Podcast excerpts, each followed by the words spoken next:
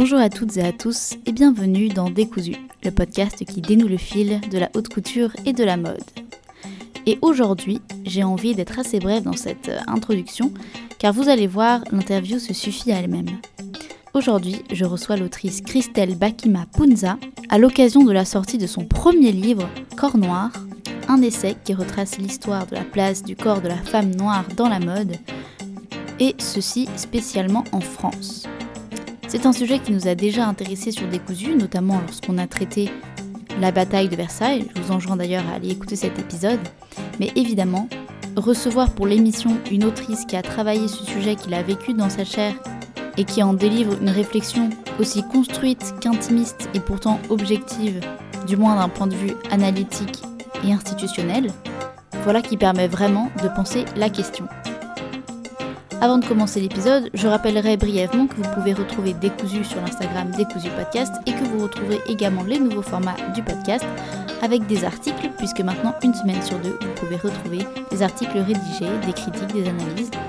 Mais bon voilà, maintenant ceci étant dit, je vous laisse écouter cet épisode extrêmement riche, extrêmement intéressant, et moi je remercie encore une fois Christelle bien avoir voulu échanger sur le podcast. Alors un très bon épisode à tous.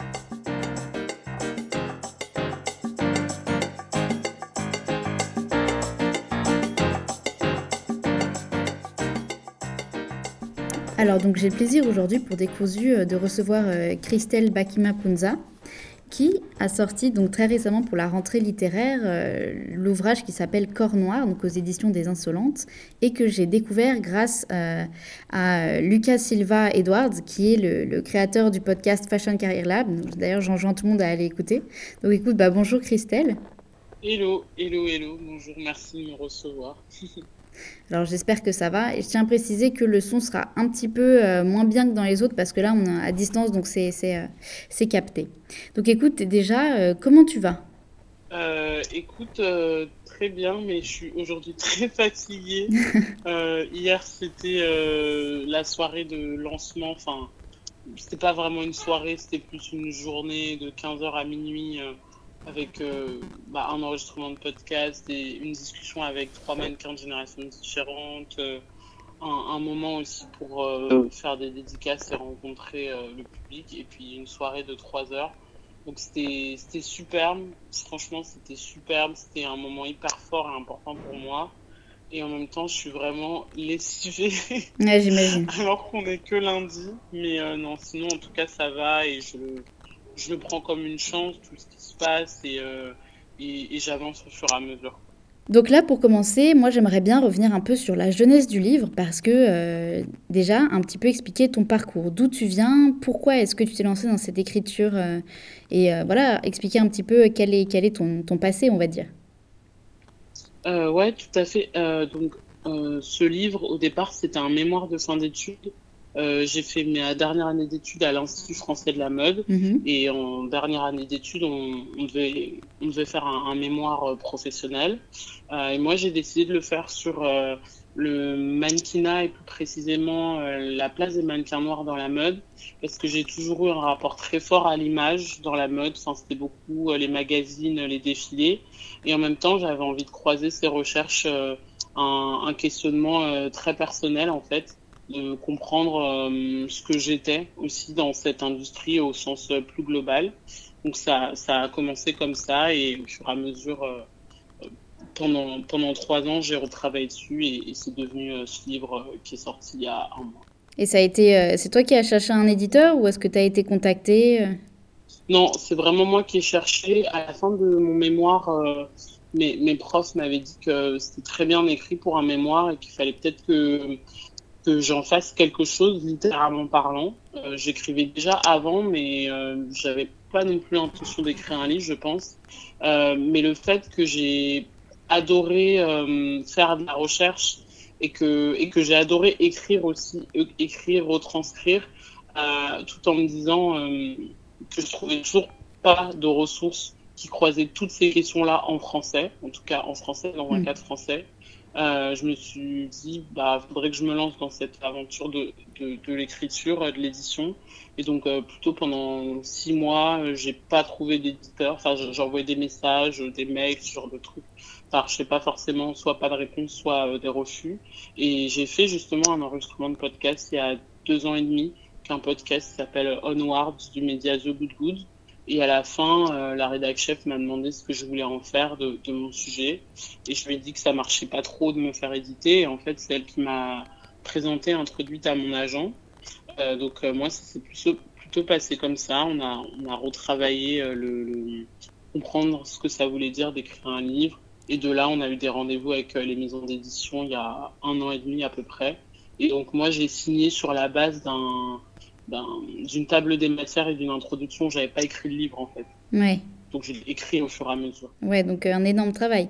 Mais justement, ce, que, ce qui, ce qui m'intéresse là, c'est que tu parlais beaucoup de ton rapport à l'écriture. Il y aura des questions à la fin sur ça parce que si on regarde un peu ce que tu fais sur Insta, moi, j'ai l'impression que tu es plus une, une, parfois une autrice au sens très très large plutôt que euh, simplement, euh, comment dire, avoir, avoir écrit sur un sujet, sur une thèse. Quoi. Il y a vraiment une fibre littéraire, mais on aura le temps on aura le temps d'y revenir. Et euh, moi, ce qui m'intéresse aussi, du coup, évidemment, c'est de consacrer ce, ce, podcast au sujet de ton livre en lui-même, parce que c'est vrai que euh, on a déjà un épisode historique qui a traité la bataille de Versailles, qui est aussi un élément que tu traites dans, mhm. ton, dans ton livre. Alors, on va pas parler de tout en détail, puisque évidemment, le but, c'est euh, qu'on découvre tout ça dans le livre.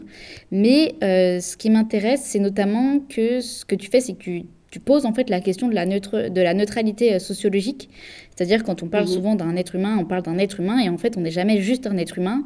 On est euh, mhm. composé de plein de différents euh, de différentes réalités. Et évidemment, quand on approche euh, l'image, donc la mode, ben, on ne peut pas passer à côté de cette question. Euh, mais surtout, moi, ce qui m'intéressait, c'est finalement pourquoi te concentrer sur la culture française? C'est un regard sur la mode française parce que finalement, ça peut paraître assez paradoxal euh, quand, on, quand on regarde les États-Unis de se dire que c'est eux qui ont, qui ont été les plus enclins, on va dire, à s'ouvrir à ça, et encore c'est discutable, mais tu vois, par exemple, avec, alors je ne sais pas si j'ai bien prononcé son nom, mais Donia Luna, et on se dit, bon, bah, finalement, pourquoi en France, euh, c'est un sujet finalement qui est euh, aussi peu traité Et donc, pourquoi est-ce que toi, tu as vraiment voulu te dire la mode française? Euh, Moi, j'ai voulu vraiment me concentrer sur la mode française parce que, parce que justement, pas uniquement la question du mannequinat, mais je trouve qu'on on, manque de, de critique sociale et sociologique de la mode en France. Hmm. tu vois, il y a beaucoup les fashion studies dans les mondes anglo-saxons, mais très peu en France. Bien sûr, il y a des gens qui le font, c'est pas du tout pour les invisibiliser, mais c'est bien moins reconnu dans un premier temps, même dans les instances universitaires, littéraires, et aussi bien moins mainstream, en fait. Souvent, les gens, euh, ils connaissent la mode de loin, euh, ils ont déjà leur idée préconçue, mais ils savent pas forcément comment ça fonctionne. Et ça veut aussi dire que parfois, ça crée des backlash dans la mode, ou parfois, je me dis, il y a même pas raison d'être. Si les gens avaient plus de culture de mode, ils sauraient, en fait que c'est pas l'image, c'est pas ça qu'elle veut dire. Mais mm. voilà, il n'y a pas, il a pas ces éléments-là. Euh, et aussi parce que donc moi euh, j'ai commencé d'abord à traiter le sujet entre 2019 et 2020 et, et c'était une période où ça faisait à peu près un an que j'étais revenue euh, en France. J'ai habité à Berlin euh, et Francfort pendant un an et demi et, et en fait j'ai appris une totale haute culture de mode et, et parfois c'est mode mais en fait c'est je dis souvent euh, comment les valeurs du luxe ont mangé la mode en tant que, que, que, groupe, tu vois, et, mm. toutes ces valeurs de capitalisme, etc. Euh, et en fait, ça me sautait aux yeux, et particulièrement la France, c'est un pays central, enfin, la mode a une place centrale dans l'économie de la France. Euh, et, et, c'est pas quelque chose qu'on questionne, tu vois. en fait, bien sûr, il va y avoir plein de, d'investissement mis autour, etc. On, va en censer, mais moi je me pose la question de qu'en est-il d'un secteur qui a une influence aussi importante, mais dont on ne se propose jamais de faire une critique sociale profonde, euh, alors que tu vois par exemple dans des industries comme le cinéma, la musique, ça existe la critique. Enfin, et en France c'est ancré et c'est pas non plus parfait, mais voilà il y a des choses. La mode c'est un peu en dehors. Donc moi j'avais vraiment Moi j'avais vraiment envie de ça. Et puis aussi tout particulièrement euh, sur la question noire qui traitait dans le livre. Je pense que c'est aussi ça, c'est que euh, au-delà même de la mode, euh, y a, on n'a pas la même histoire avec les populations noires en France qu'aux États-Unis, euh, à la question de, l'esclavage et de la colonisation, qui ont existé aussi en France, mais qui, qui, ont eu lieu en dehors de l'Hexagone. Donc c'est un peu comme si dans l'imaginaire, chez nous, ça s'est pas passé alors qu'aux États-Unis, ça s'est c'est un pays qui s'est entièrement fondé sur ça, là où le, les dominants et dominés cohabitaient enfin, directement. Oui, il y a une réalité plus concrète. Quoi. voilà, réalité plus concrète. Et, et moi, en fait, j'avais envie qu'on pose ces questions-là en France aussi, parce qu'à titre personnel, je suis toujours gênée quand on m'exclut, tu vois, de la discussion. Je me dis, mais je comprends pas comment vous pouvez me dire qu'il n'y a pas euh, de, de, déploiement des questions euh, raciales en France, parce que moi, j'habite en France et j'ai grandi en France et, je suis noire, donc forcément, a un impact. Ça ne se déploie pas comme aux États-Unis mais ça se déploie quand même. Donc c'est des questions à étudier. bah oui. Et justement, est-ce que tu penses que le discours, tu sais, de la France, euh, et bah, liberté, égalité, fraternité, c'est justement ce qui peut invisibiliser euh, les femmes noires? Parce que reconnaître une réalité sociale propre aux femmes noires serait en quelque sorte, on va dire, dans la mentalité française, les isoler et aller contre le principe euh, idéaliste d'égalité. C'est-à-dire que est-ce qu'on souffre en fait d'une hypocrisie inconsciente que justement maintient l'imaginaire de mode?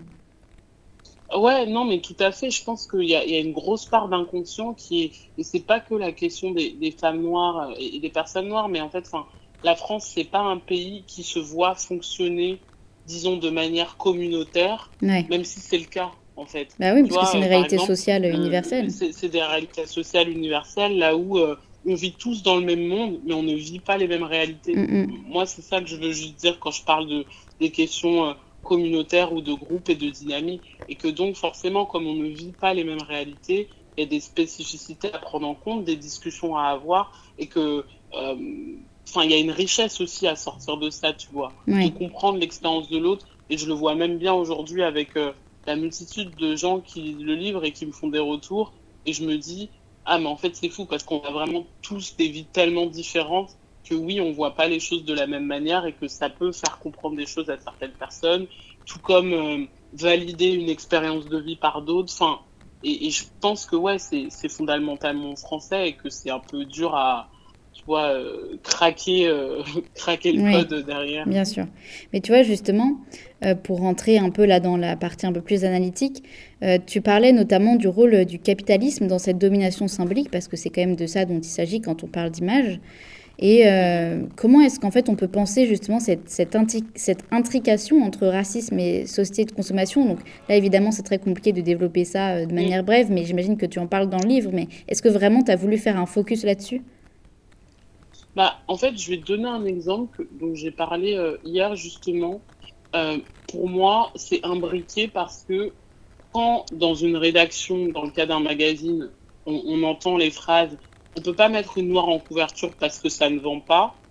Quand tu mhm. découpes la phrase, elle est, on ne peut pas la mettre, non pas parce que peut-être on ne la trouve pas jolie, parce que c'est pas forcément esthétique. Parfois, ça peut être le cas, tu vois. Mhm. Mais la plupart du temps, la réponse, elle est là et le lien de causalité, c'est parce que ça ne vend pas.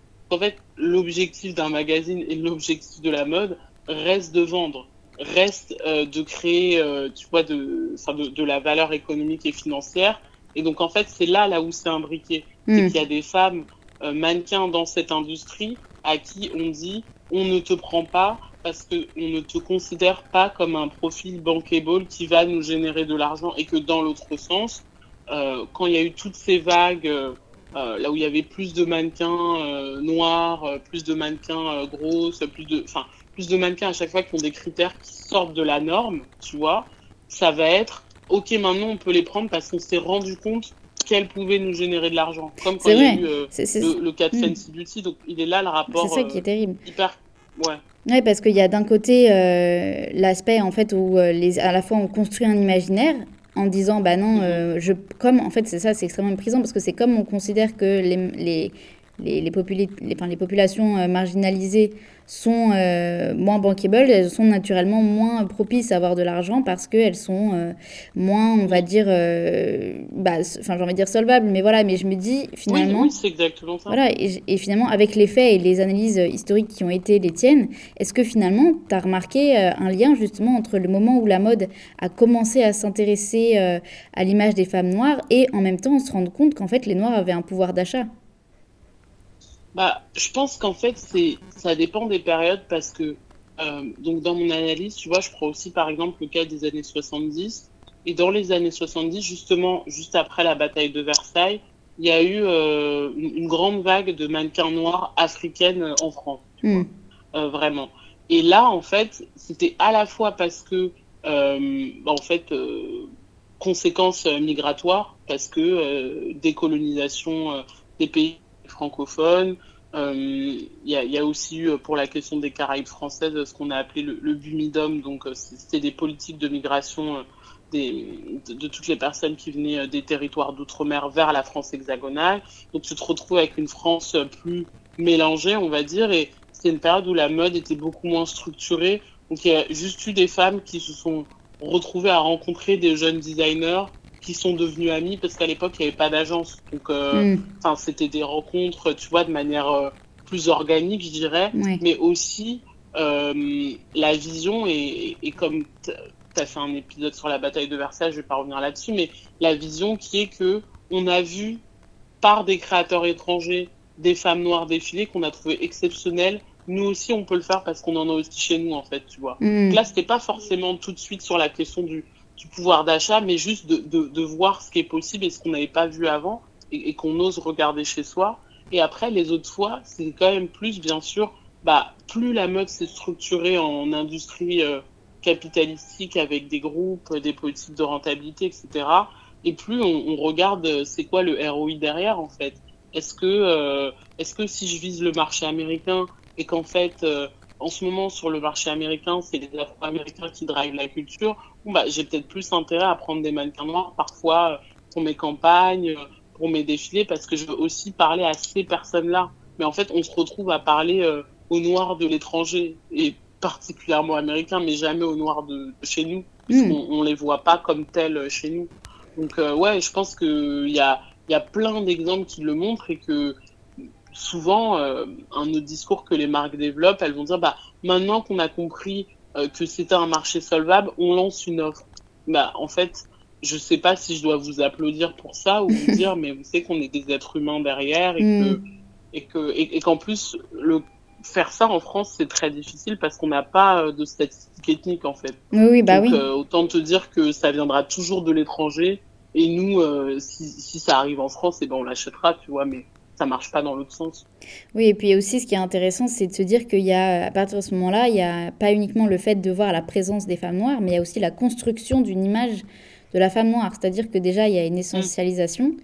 Et, euh, et, tu vois, il y a, y a, un super, une, enfin, une super série de documentaires euh, de Vogue US euh, en fait qui interviewait toute une série de, de mannequins noirs et qui parlait en fait justement de leur analyse. Modèle, ouais. ouais. Et elle parlait justement euh, du fait que les femmes noires au tout début elles étaient acceptées en tant que femmes noires correspondant au, modèle, au modèle idéal de la femme blanche avec des formes de la femme blanche, mm. un visage qui avait des traits quand même blancs même si elle avait la peau noire.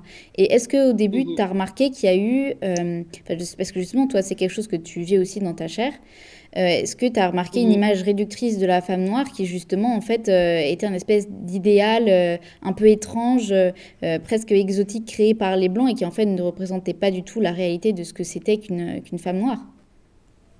Bah en fait déjà dans, dans, tous les cas là où je trouve qu'aujourd'hui l'image est réductrice, c'est que on prend pas en compte la complexité de femmes noires qui peut exister, hmm. euh, tu vois, physiquement. Euh, moi, moi, mon problème, c'est pas de dire que euh, ah mais il y a que des filles qui ressemblent à Naomi Campbell, mais enfin il y a des filles qui ressemblent à Naomi Campbell. Mon problème est plutôt de dire pourquoi est-ce le seul type de modèle que vous trouvez solvable, que, que, vous trouvez entendable.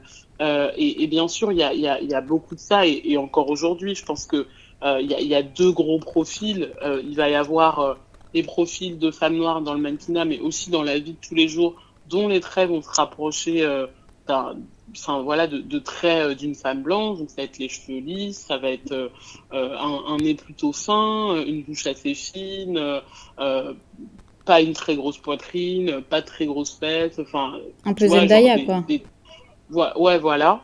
Euh, et le, le, teint clair de peau par exemple euh, ou alors, euh, aujourd'hui, ce que la mode adore euh, et qui est aussi un autre problème, ça va être euh, des profils comme uniquement Adou Takesh, Adoki, mm-hmm. donc une fille noire à la peau très foncée, le visage très poupin, les cheveux très courts et crépus, une, enfin une silhouette tellement longiligne. Et encore une fois, ces femmes sont très très belles. Là n'est pas le problème, mais le, le, le enfin le l'aspect en fait réducteur de ça, c'est que en regardant les podiums et les magazines, même dans la rue, je, je regardais l'autre jour, la plupart des femmes noires dans des campagnes maintenant, elles ressemblent tout à ça en fait. Et moi, je me dis juste, je suis contente qu'il y ait plus de femmes noires euh, dans, représentées dans la mode, etc. Mais je me dis que c'est quand même assez euh, lazy de toujours avoir le même type.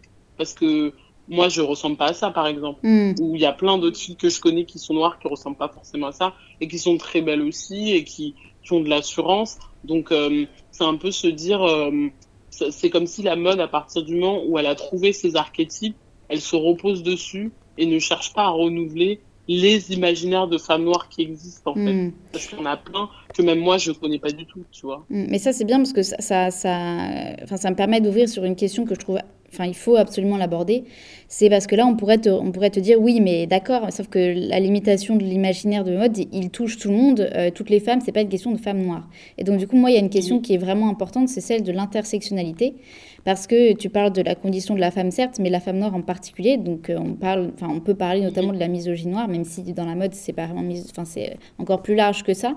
Mais comment est-ce que toi, tu différencies euh, la discrimination que subissent euh, les femmes des femmes noires et aussi les hommes noirs des femmes noires. Comment est-ce que euh, tu peux spécifier la, la, misogynie noire et pourquoi est-ce que c'est important de nommer et de reconnaître en fait qu'il y a une réalité pour la femme noire en dehors de la femme juste euh, femme? Bah, en fait, c'est que c'est pas le même. Il y, a des situations qui vont être vécues uniquement par des femmes noires et non pas par des femmes non noires ou des femmes blanches et non plus par des hommes noirs en fait. Hmm.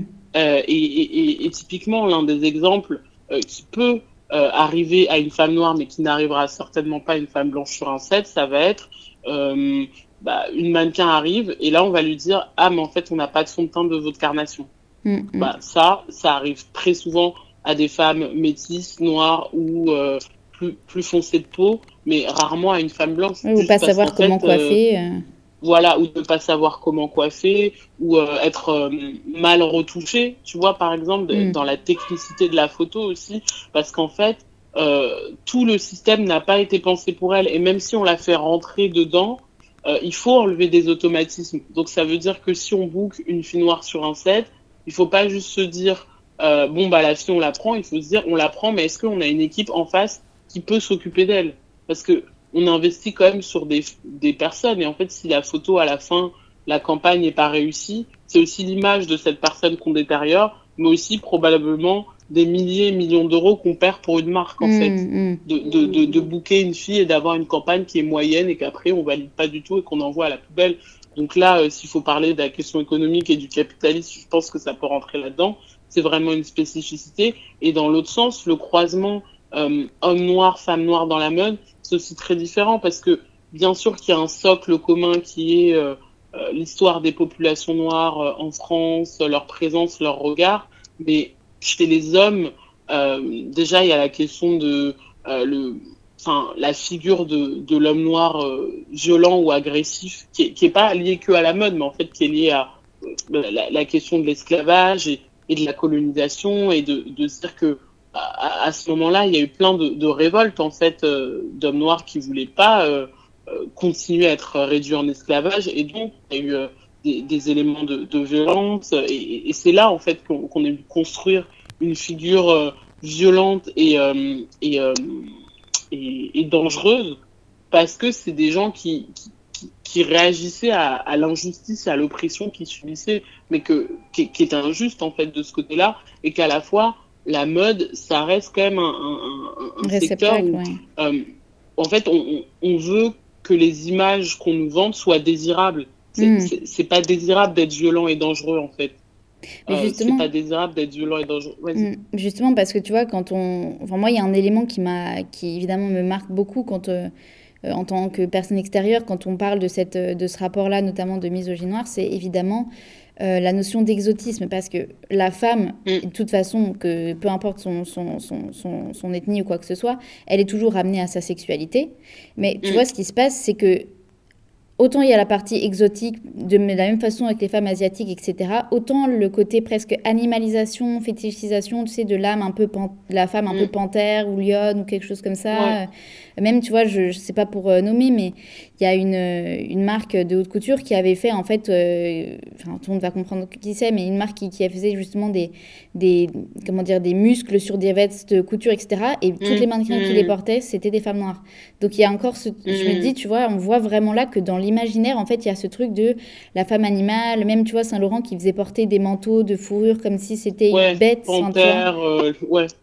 Donc, ouais, en euh, fait, c'est un continuum, mais c'est un continuum, mais parfois, je pense que, et pour moi, c'est important de dire que c'est un imaginaire qui touche tout le monde, quelle que soit sa couleur de peau, en fait, parce que parfois même, on ne s'en rend même pas compte. Tu vois oui, bah, euh, moi, je sais que parce que juste, on, voilà, c'est l'inconscient collectif, mais qu'à la fois euh, la mode, et je pense que c'est là aussi la spécificité par rapport à d'autres industries, c'est difficile pour la mode de venir créer des autres imaginaires parce que c'est aussi une industrie qui repose sur la tradition de ce qui a été fait avant, tu vois. Bah oui, Quand un directeur artistique arrive, bah, il regarde les archives de la maison, on lui demande de regarder, on s'inspire des, des, des, photographies euh, précédentes, même si on vient créer quelque chose. Euh, moi, je pense que tout n'a pas encore été inventé et tout continue à être inventé. Mais on se repose quand même sur une base.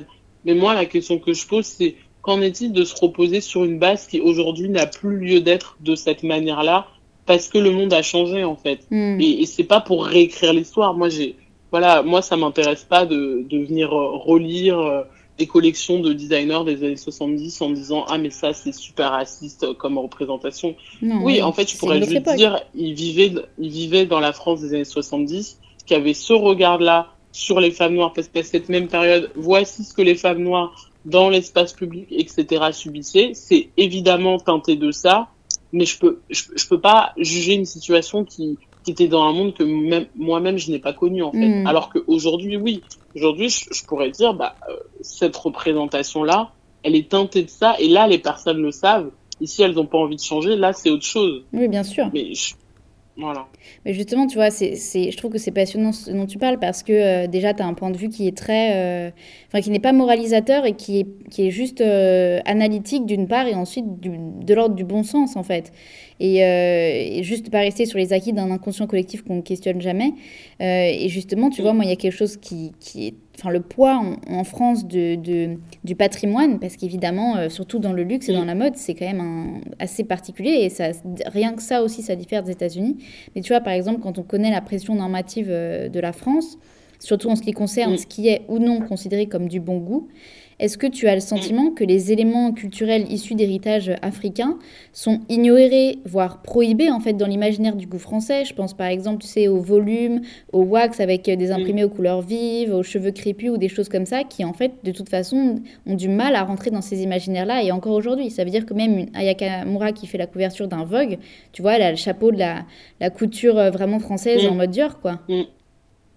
Bah ouais, en fait, c'est ça. Je pense que le problème, il est que euh, euh, comme tu l'as très bien dit, le, poids du patrimoine et le poids du patrimoine, pardon, et, la notion de goût, de bon goût et de mauvais goût en France, en fait, euh, le bon goût, enfin le mauvais goût, euh, il y a une époque, le mauvais goût, c'était le, goût des colonies en fait, et des gens qu'on colonise ou qu'on réduit en esclavage, et que tout ce qui vient de tout ce qui vient de loin mais qui n'a pas encore été transformé par nous. Et c'est intéressant ce que tu dis avec la couverture d'Ayana Kamura parce qu'en fait, euh, elle a été en couverture mais au goût vogue, tu vois. Mm. Même si même si je trouve ça normal oui, oui. voilà des éditeurs se disent il faut que ce soit vogue parce que c'est aussi la continuité de la marque.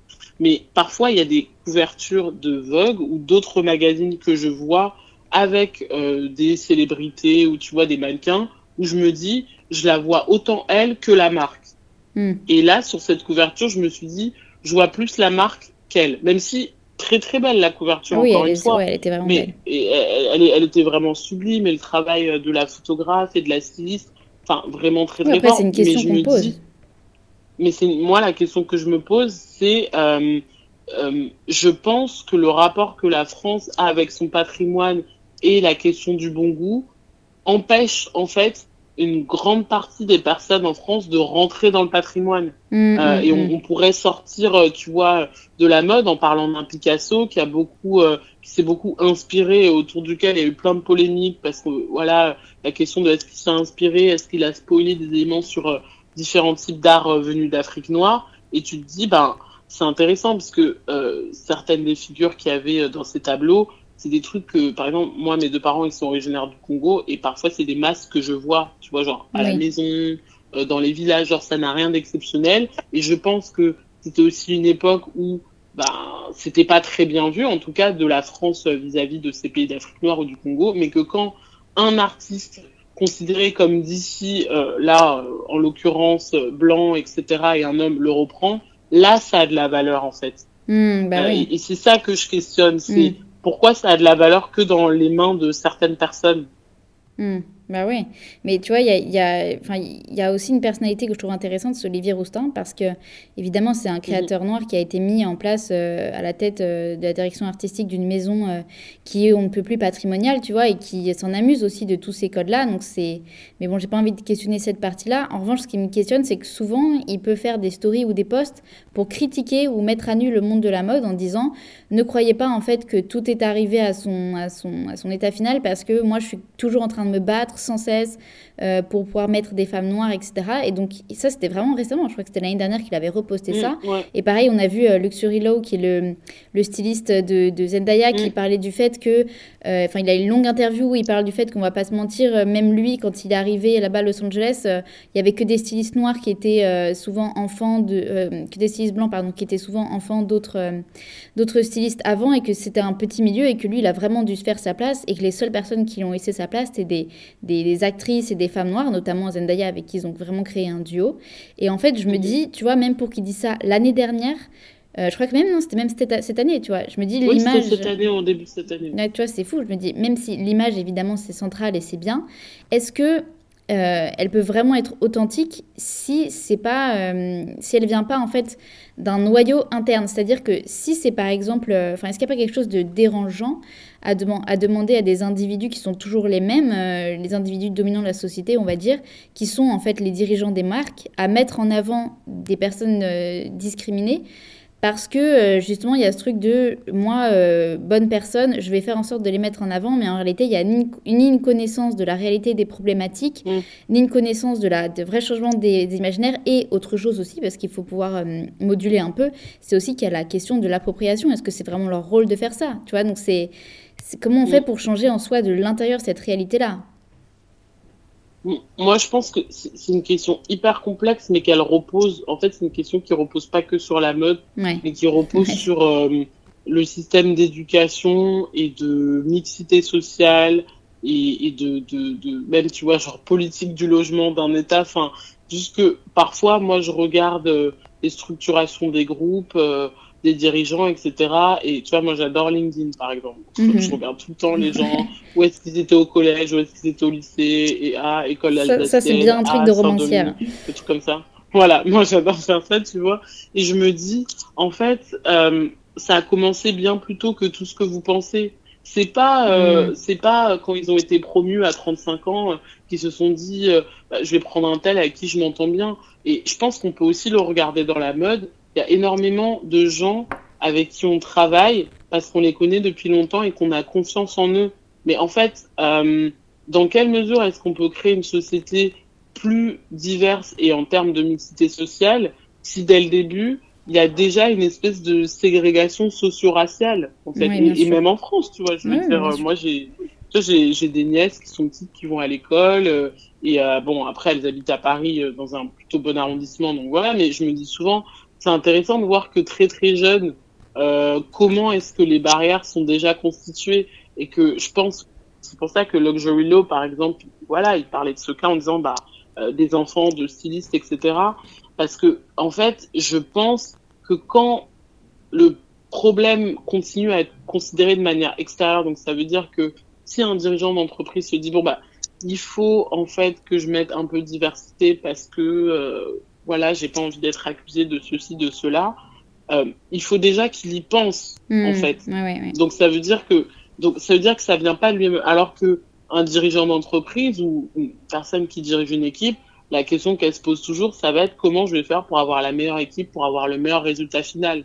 Et en mm-hmm. fait, si le pool des gens qui constituent ton équipe vient toujours du même endroit, il y a peu de risques que tu, tu changes un peu les mentalités euh, de faire. Et parce que euh, dans le cas de Luxury Law ou d'autres personnes, euh, c'est une chose d'entrer dans l'industrie, c'est autre chose d'y rester. Et que je pense que ça, c'est une analyse que j'ai pas forcément poursuivie dans mon livre, mais qui est de savoir la question de la longévité à la fois des mannequins, mais la question de la longévité, euh, tu vois, des, des, directeurs artistiques ou même des juste cadres dirigeants dans une entreprise de mm. mode, elle tient à qui sont les gens sur des qui réalités tu peux compter jusqu'au bout euh, en fait des réalités mm. combien de temps tu peux tenir le fait euh, par exemple d'être la seule femme euh, dans un groupe d'hommes constamment? Mm. combien de temps tu peux tenir d'être la seule personne noire dans un groupe? Et parfois c'est même pas juste le fait d'être la seule personne noire parce que ça ça peut ne rien te faire poser sur les épaules si tu vois les gens avec qui c'est très bien mais il y a des gens avec qui ça se passe pas toujours très bien et qui en plus de voir que tu es la seule personne noire dans le groupe vont te le rappeler constamment, alors que toi, tu es juste en train de te dire, mais je sais que je suis noire et j'ai aucun problème avec mais ça. Globalement, j'existe. personne. j'existe, euh, voilà. Et j'ai pas envie qu'on me rappelle tous les jours, euh, même me dire, ah, mais c'est dur ce que tu subis tous les jours, alors que peut-être aujourd'hui, il m'est rien arrivé de très triste. Oui, oui. Mais tu vois, il y, a aussi une, une question que moi j'entends beaucoup en ce moment, c'est qu'on parle beaucoup de, l'accusation de victimisation abusive euh, des minorités. On dit oui, vous vous, vous, ex, enfin, vous ostracisez vous-même. Et je me dis en fait, qu'est-ce que toi tu penses de l'idée que euh, quand on est concerné par un sujet, on ne peut pas le traiter parce qu'on manque d'objectivité? Bah, moi, je pense que c'est un, faux problème parce que ce que j'aime bien dire, ce que j'aime bien dire, c'est qu'on on crée à partir de soi, de ce qu'on est, et on voit le monde à partir de soi ou ce qu'on est. Et hmm. ça, c'est valable pour tout le monde, en fait. Hmm. Donc, à partir de ce moment-là, euh, la question de l'objectivité, moi, je sais même pas si elle m'intéresse. Je sais pas si j'ai envie d'être une personne euh, objective à longueur de journée. Il y a, il y a des, en fait, il y a des émotions qui me traversent, mais, pour autant, ça n'empêche que dans le cas de mon livre, tu vois, je me repose sur des faits. Euh, voilà, je me repose sur des faits, et après, j'en tire des conclusions qui viennent de l'endroit desquels je viens personnellement. Et je le sais, et je pense que même, euh, et j'en parlais hier avec euh, des lecteurs, même une fille qui aurait le même âge que moi, qui aurait 27 ans, qui, serait noire, qui aurait grandi en France aussi, je sais qu'il y a plein de sujets dont je parle dans mon livre où elle ferait pas exactement les mêmes conclusions. Ou alors dans la finesse, parce qu'en fait, elle vient, elle a pas traversé les mêmes euh, expériences de vie. Donc il y a des choses qui sautent plus ou moins. Et que quand je dis que c'est vraiment un faux problème, c'est que je me dis, euh, on ne dit pas ça à quelqu'un dont la conclusion est en accord avec les personnes d'en face. Voilà, c'est ça. C'est encore une fois, c'est cette fameuse question de la neutralité sociologique. C'est en fait de dire, mm. on dit à, des gens qui ne sont pas blancs, euh, voilà, vous n'êtes pas objectif, alors que par contre, il y a cette question-là n'existe pas face à quelqu'un qui est considéré socialement comme neutre en fait. Donc c'est mm. encore une fois un, impensé sociétal. Donc bon, ça c'est, je suis bien d'accord avec le fait que mm. ce soit une fausse, euh, une fausse question, mais ça me donne envie de, de parler en fait là peut-être d'un rapport plus intime avec justement toi-même, ton rapport avec cette question-là, parce que déjà, est-ce que tu, tu, te souviens quel est ton premier souvenir de mode? Ou alors quelle première image t'a vraiment marqué? Euh, Ouais, en fait moi j'ai deux souvenirs de mode. Euh, dans un premier temps, c'était euh, quand je devais avoir 12 ou 13 ans, euh, mon parrain et ma marraine m'avaient acheté une marinière euh, Jean-Paul Gaultier. Et je connaissais pas avant ce designer, moi. Et bah, parce que j'avais 12 ans, donc forcément, je connaissais pas. Et, et donc, j'avais fait mes recherches et, tu vois, je, commençais à regarder des vidéos sur Internet ou lire, je, je crois qu'il y avait des skyblogs un peu sur lui. Ah, j'ai emprunté un livre à la bibliothèque. Voilà. Et, et en fait, j'avais trouvé ça super poétique, son histoire. Elle était très proche de, de sa grand-mère, enfin, et, son rapport avec, euh, en fait, les gens. Et je pense que euh, il y a aussi ça chez certains designers, c'est que aujourd'hui, euh, il y a plein de gens aujourd'hui qui disent, voilà, Jean-Paul Gaultier, le designer de la diversité, des corps différents, mais moi, je pense qu'il s'est vécu comme designer et amoureux des gens, tu vois. Et il se trouve qu'il a rencontré des gens qui venaient de certains endroits de la société, de certaines communautés, et que lui, il voyait du beau, là où d'autres, il voyait des, des, freaks people, tu vois. Là où d'autres avaient leur, le poids des, de l'inconscient collectif. Voilà. Voilà, voilà, ou le poids de l'inconscient collectif, exactement. Et ça, je sais qu'en termes de, mode, c'est un de mes premiers premiers souvenirs parce qu'en fait, je me suis dit, c'est fou que euh, derrière un vêtement, il y ait tout ça, tout ça, l'histoire de toute une personne, euh, plein de gens derrière lui. Euh, ces défilés, tu vois, dans les années 80, c'était hyper, euh, il y a un côté chaud, etc. Et moi, je trouvais ça fou. Et après, bien sûr, il y a la question des magazines, mais souvent, et ça, c'est beaucoup plus tardivement, mais c'est il y a 11 ou 12 ans, je crois, il y a eu un, un défilé Dior, euh, je crois que c'était Dior 2010 euh, par John Galliano, euh, qui commençait un peu sur une, une esthétique années 40, Lorraine Bacall, etc. Et je crois que j'ai regardé ce défilé au moins 100 000 fois dans ma vie. et je me suis dit, et en fait, je le regarde vraiment souvent parce que même la musique, je la connais. Et souvent, je regarde et je me dis, ah ouais, les années 2010, il y a vraiment pas beaucoup de mannequins. Alors, je pense qu'on avait genre deux ou trois mm. euh, sur, euh, sur, sur le show. Mais juste, je pense que c'est l'un des défilés qui m'a fait comprendre à quel point est-ce qu'on pouvait être touché par la mode, en fait. Genre vraiment touché. Et, et c'est là, je pense que j'ai commencé à me dire avec les défilés et les magazines, bah, moi aussi, en fait, j'ai envie de toucher des gens comme ça, ou j'ai envie de réfléchir à, en fait, comment ça marche Parce que c'est quand même fou. On est exposé à plein d'images tous les jours. On regarde pas cent mille fois la même image tous les jours, tu vois. Bah oui. et, donc, je trouve que c'est aussi ça la capacité de la mode de, de, de pouvoir contribuer à raconter des histoires. Euh, et c'est pour ça que j'ai écrit ce livre, de me dire, euh, il y a des gens dont on n'entend pas forcément les histoires personnelles qui auraient tellement à apporter dans la mode, en fait. Euh, moi, j'ai envie de savoir c'est quoi euh, euh, c'est quoi la création de mode euh, d'un designer, je sais pas, caribien français, c'est quoi l'histoire de mode d'un même même un Olivier Roustin je trouve que ça a été hyper intéressant tu vois son parcours. Et je me dis que je me dis que parfois on manque de ça en fait de, différents types de sensibilités qui même moi m'ouvriraient à des endroits que je connais pas du tout.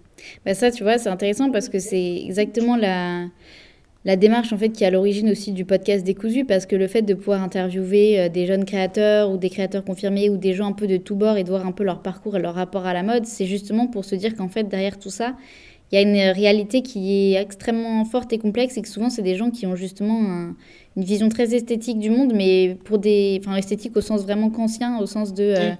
artistique, mmh. créationnel. Euh, Enfin, il y a, enfin voilà, et, c'est pour ça que j'avais vraiment aussi envie de pouvoir t'interviewer parce que justement, ce qui m'intéresse, c'est que euh, au-delà, euh, c'est ce que c'est ce que je disais. Enfin, moi, euh, je, traite souvent le rapport de la de la mode avec la littérature parce que en tant que mhm. pour plein de raisons, en tant que système de signes linguistiques, déjà c'est très comparable. Et ensuite, tout simplement en termes de, de, création, de sensibilité sur les codes, sur les éléments. Enfin, il suffit de lire un Proust pour comprendre à quel point la mode et la littérature sont, sont mm. liées. Et ce qui me plaît beaucoup, c'est que pour moi, tu as vraiment un profil de. Oui, c'est ce que je disais, d'autrice romancière, ou pas forcément romancière, mais peut-être plus poète, en tout cas une artiste de la langue. Et, euh, et, vraiment, et ce que je me dis, c'est. Euh, enfin, c'est, tu vois, il y a quelque chose qui est très émouvant, c'est que sur, sur Instagram, on a pu voir un post très intime et très puissant dans lequel tu as, as, screené une note qui a été rédigée à 4 heures du matin, qui était intitulée euh, Nuit, point, croire, et qui disait Crois en toi, point, je vais réussir à l'écrire ce livre, point, et il sortira.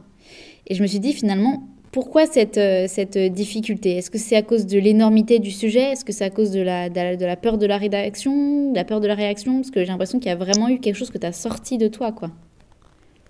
Ouais, bah, je pense que, en fait, c'est tellement de choses en même temps. Dans un premier temps, je pense que n'importe qui qui sort un livre, ou, ou en fait, n'importe qui qui décide de s'embarquer dans un projet en se disant ce que je vais sortir, c'est vraiment ce que j'ai envie de sortir et vraiment ce qui est au fond de moi. Tu vois, mm. quand on se, qu'on décide de sortir euh, quelque chose qui nous a rendu très vulnérables, je pense que ça fait peur en fait, parce qu'on on, se dit que j'ai pas envie qu'on me comprenne pas, parce que ce, ce, serait terrible en fait.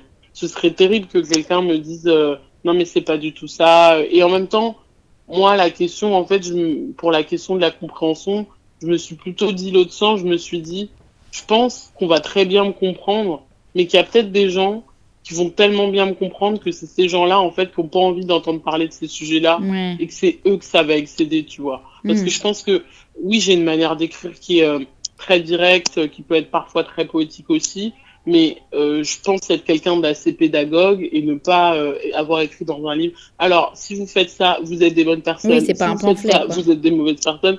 C'est pas un pamphlet non plus.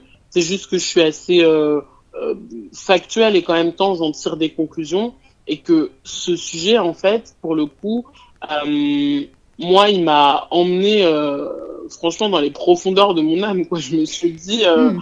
je me suis dit, il faut, il faut, en fait, faut que tu comprennent pourquoi tu as vraiment ce rapport-là à l'image, euh, à l'image, avec la mode.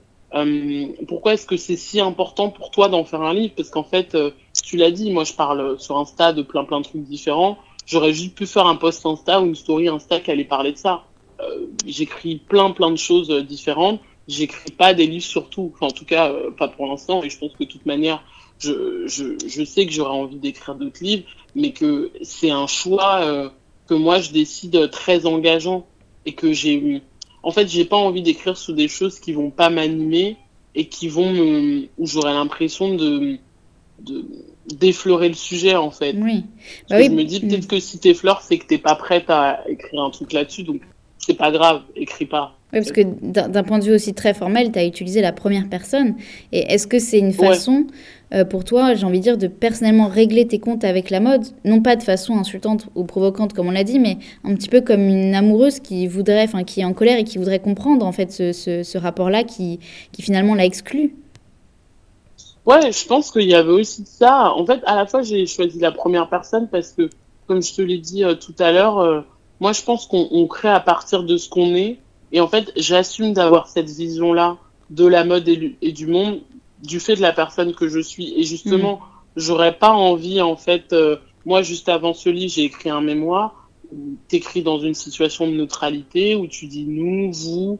Euh, dans le mémoire, j'ai pas écrit euh, je suis une femme noire, tu vois, où il n'y avait pas d'éléments qui faisaient comprendre que je l'étais, même si tu soutiens, tu soutiens ton mémoire de toute manière. Donc, c'est toi, mais je veux dire, c'est un cadre universitaire et surtout un cadre universitaire français je peux pas écrire ça en fait. Hmm. Ça, ça, ça m'exclut de facto. On parlait de la neutralité tout à l'heure et, et, la neutralité, euh, c'est c'est avant tout un point de vue euh, masculin et blanc, tu vois, hmm. parce que en fait, euh, les personnes qui faisaient des études avant, ben c'était des hommes. C'est enfin c'est aussi simple que ça. Elle vient de là et que peut-être que la neutralité serait différente ou aurait une histoire en tout cas différente en France si dès le début euh, de l'enseignement euh, éducatif, il y avait autant des hommes que des femmes dans les mêmes classes. Ça, hmm. ça donnerait d'autres choses.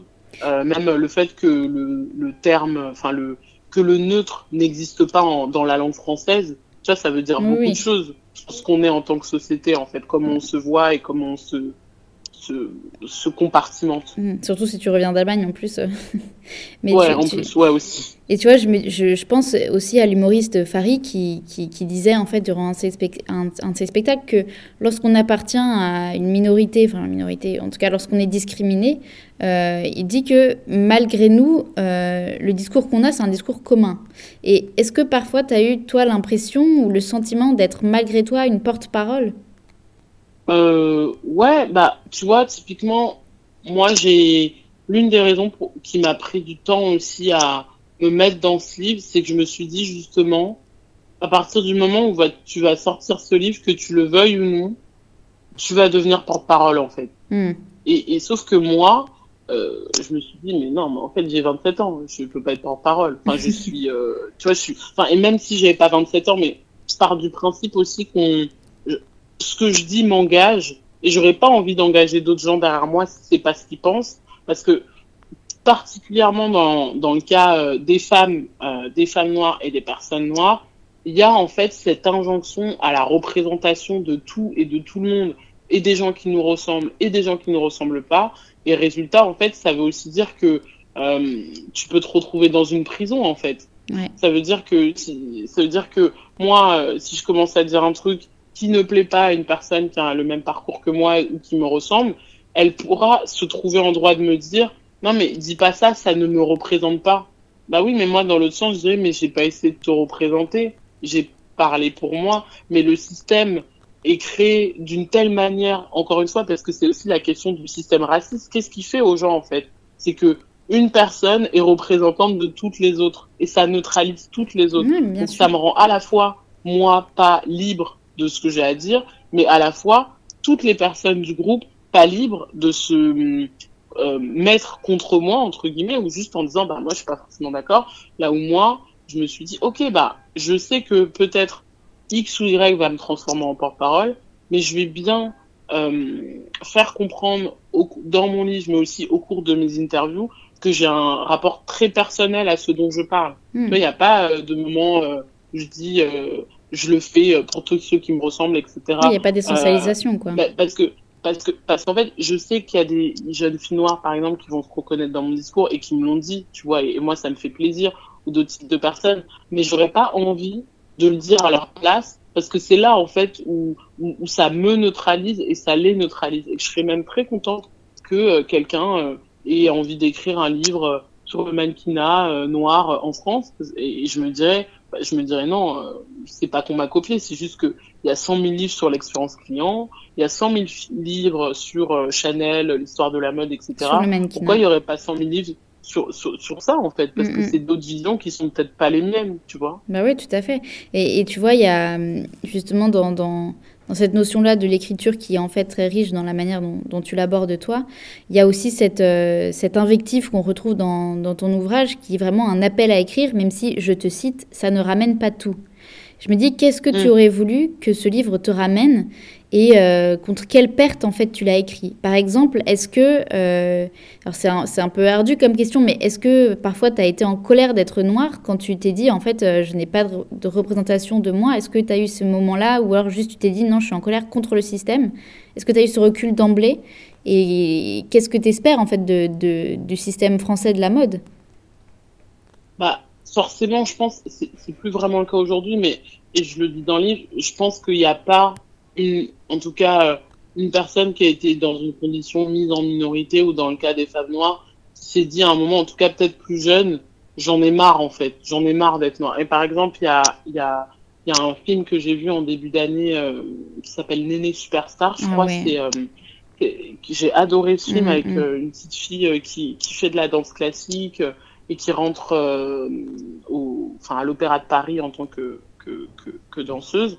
Et, euh, et, à un moment, dans un passage, euh, elle en a marre parce qu'elle subit, euh, voilà, enfin du harcèlement scolaire et du racisme dans, dans, sa troupe.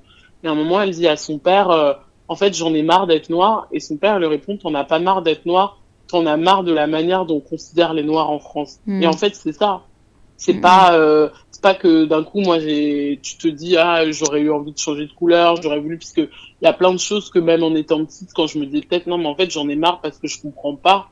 Mm, et en fait, c'est que j'en ai marre parce que je comprenais pas. En me disant, mais moi, j'ai, enfin, t'es quelqu'un comme n'importe qui, et où ça peut me réarriver, non pas de me dire j'en ai marre d'être noir, mais juste de me dire, mais en fait, j'en ai marre j'en ai marre qu'on que parfois on nous déshumanise de cette manière-là, hmm. tu vois, d'une manière où de se dire, euh, enfin, je, je, vraiment parfois ça vient vraiment d'une incompréhension qui se transforme en colère, qui se transforme en action, mais juste en me disant, ah mais il peut me réarriver ça et tu vois, pas plus tard que je sais plus c'était hier ou avant-hier, euh, je sais plus, j'étais à un kiosque, j'achetais un magazine et et, et j'étais à côté d'une dame et, et elle m'a super mal regardé. Elle m'a dit oh là là toujours les mêmes. Je me suis dit mais je me suis dit, bah, toujours les mêmes de l'autre côté bah, aussi, hein, putain. Bah, toujours les mêmes de quoi, genre, enfin, en plus, tu vois, genre, et, je sais pourquoi elle m'a dit ça aussi, parce que j'étais pas très loin de chez moi, j'étais en suite, à capuche, j'ai les cheveux courts, enfin, tu vois, genre, il y a aussi la place du vêtement dans comment on est considéré.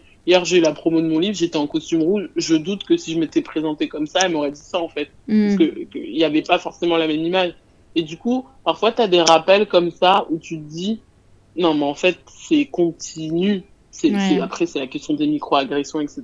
Mais je pense que, et c'est aussi pour ça que c'est important, euh, un peu comme tu dis, en fait, de, de régler mes comptes. Je l'ai pas vu comme ça au début, mais plus j'écrivais, et plus parfois c'était dur, dur d'écrire, et plus, plus je me disais, non, mais en fait, t'as vraiment des comptes profonds à régler. Et c'est pour ça que je te parlais de rentrer très profondément dans ce que je suis et de ce que j'ai été, parce que ça m'a ramené à des moments où bah oui, je me suis dit, c'est vrai que j'ai trouvé ça triste tu vois. Hmm. Et que ça m'a attristé de me dire que euh, je suis dans une industrie où c'est comme ça que ça se passe et que même que parfois les gens qui créent ces images-là, ils se rendent même pas compte. Parce que, encore une fois, moi je questionne aussi le système de la mode. À quel point est-ce que ça va tellement vite qu'on n'a pas le temps de réfléchir et qu'on passe d'une décision à une autre et que là, euh, des gens, euh, tu vois, qui me disent, ah mais tu sais, moi j'ai fait partie de cette campagne, j'ai réfléchi au sujet et j'avais même pas vu ça comme ça en fait. Alors que hmm. je sais que c'est des gens qui, qui ont aussi un truc de vision, de bonne volonté,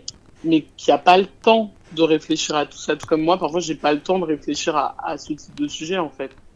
Ouais, bah tu vois, c'est, enfin je, voilà, j'enjoins évidemment tout le monde à lire ton livre parce que dedans il y a le sujet qui est traité en long, en large, en travers et, et c'est, extrêmement euh, intéressant et justement euh, profond et puissant. Je pense que c'est aussi très intime, mais aussi très euh, très euh, analytique. Enfin, je veux dire, c'est pas non plus. Euh, les, deux, les deux pôles. Non, pas du tout en fait. Les deux pôles sont très bien ajustés l'un à l'autre, je trouve. Donc, euh, donc voilà. Mais évidemment, ça me donne envie de te demander est-ce que peut-être un ouvrage plus narratif, plus plus libre, se prépare peut-être? Ouais, bah franchement oui, parce que parce qu'en fait, en écrivant l'essai, je me suis rendu compte que j'adorais écrire sur sur du format long parce que tu vois, j'avais déjà, euh, moi je, fais des critiques aussi culturelles, donc euh, j'avais déjà écrit des critiques culturelles pour des médias, j'avais j'avais déjà écrit des articles, euh, mais en fait, je me suis rendu compte que le livre en tant que forme, c'est tellement différent dans ce que ça permet de de confronter comme idée dans son propre cerveau, de même, tu vois, retravailler la langue. Il y a plein de gens qui m'ont dit, mais c'est fou parce qu'en fait, euh, tu as une manière d'écrire qui est très proche de toi, mais qui est aussi très proche de nous, alors qu'il y a des gens qui me connaissent pas du tout, qui m'ont dit ça. Du coup, j'étais un peu en mode, ah bah très bien, c'est mon objectif. Où je leur ai dit, bah ça, je je saurais pas comment vous décortiquer parce que j'ai pas encore, euh, enfin, je peux pas me décortiquer comme j'ai décortiqué la mode. Mais par contre, ça, j'ai travaillé mon écriture pour qu'elle ait ça comme résultat à la fin. Hmm. Parce que je, je, je, sais en fait que le sujet, euh, le, sujet, il demande une écriture particulière.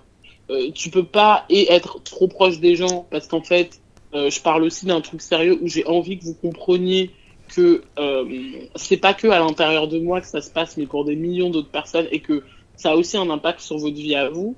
Et en même temps, je peux pas non plus être euh, trop loin des gens avec un, un, une langue trop scientifique parce que ça va pas atteindre euh, les gens et la masse en fait. Oui, donc tu as envie de aussi plus de liberté.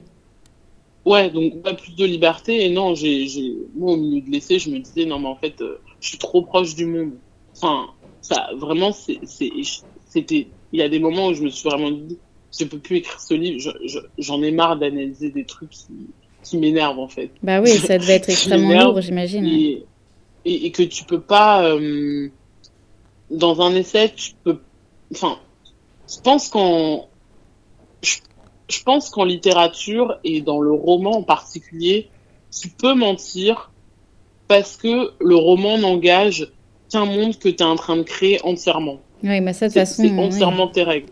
On là où l'essai, voilà, là, là où l'essai, euh, bien sûr que j'ai une langue particulière, euh, bien sûr que j'ai peut-être une mise en page particulière, une chronologie, mais que la vérité, c'est que les faits sur lesquels je me repose, je tiens à ce qu'ils soient euh, réels en fait, oui. qu'ils viennent du réel et que et que et, qu'ils puissent euh, impacter une ressource directement. Donc, je, il y a déjà des, enfin des thèmes et un thème que j'ai en particulier, mais je sais que ouais, j'ai vraiment envie d'écrire autre chose, que ce sera plus un roman qu'un essai. Après J'en parlais à, par exemple, ma mère euh, qui écrit aussi. Elle me dit non, mais moi je pense que tu écriras aussi des essais parce que voilà, elle a bien hein. aimé faire ça.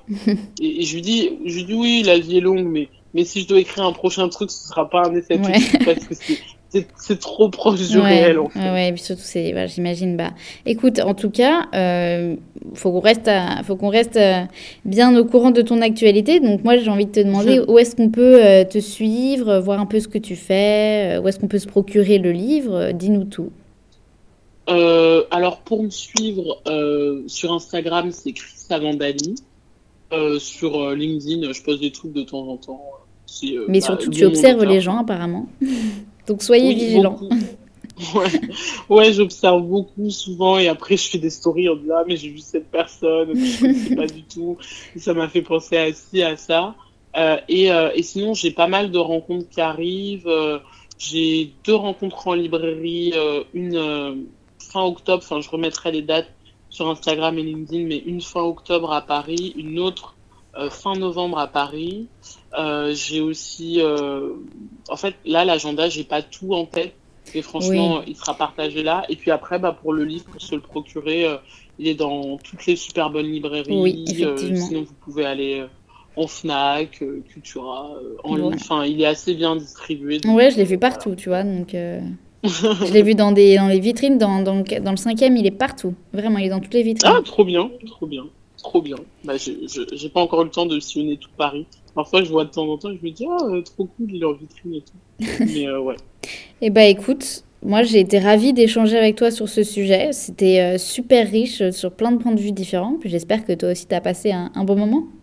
Ouais, non, c'était super cool et merci pour les questions sur euh, le rapport à l'écriture parce que je trouve que particulièrement quand on écrit un essai, c'est c'est moins les sujets sur lesquels on nous questionne, hmm. alors que c'est tout aussi difficile et surtout dans le cas d'un premier livre, je pense. Bah, que j'ai mis du temps à, à trouver ma langue et à comprendre comment j'avais envie d'écrire et en même temps euh, comment je ne savais pas que je que j'écrivais mais qu'en fait c'est comme ça que j'écrivais. Enfin même moi je me suis surpris en écrivant bah tu t'es rencontré aussi d'une certaine façon.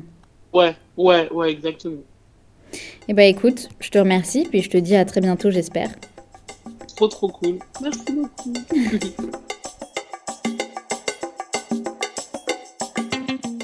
Merci à toutes et à tous d'avoir écouté cet épisode de Décousu, le podcast qui dénoue le fil de la haute couture et de la mode, et évidemment un immense merci à Christelle pour ce moment de partage.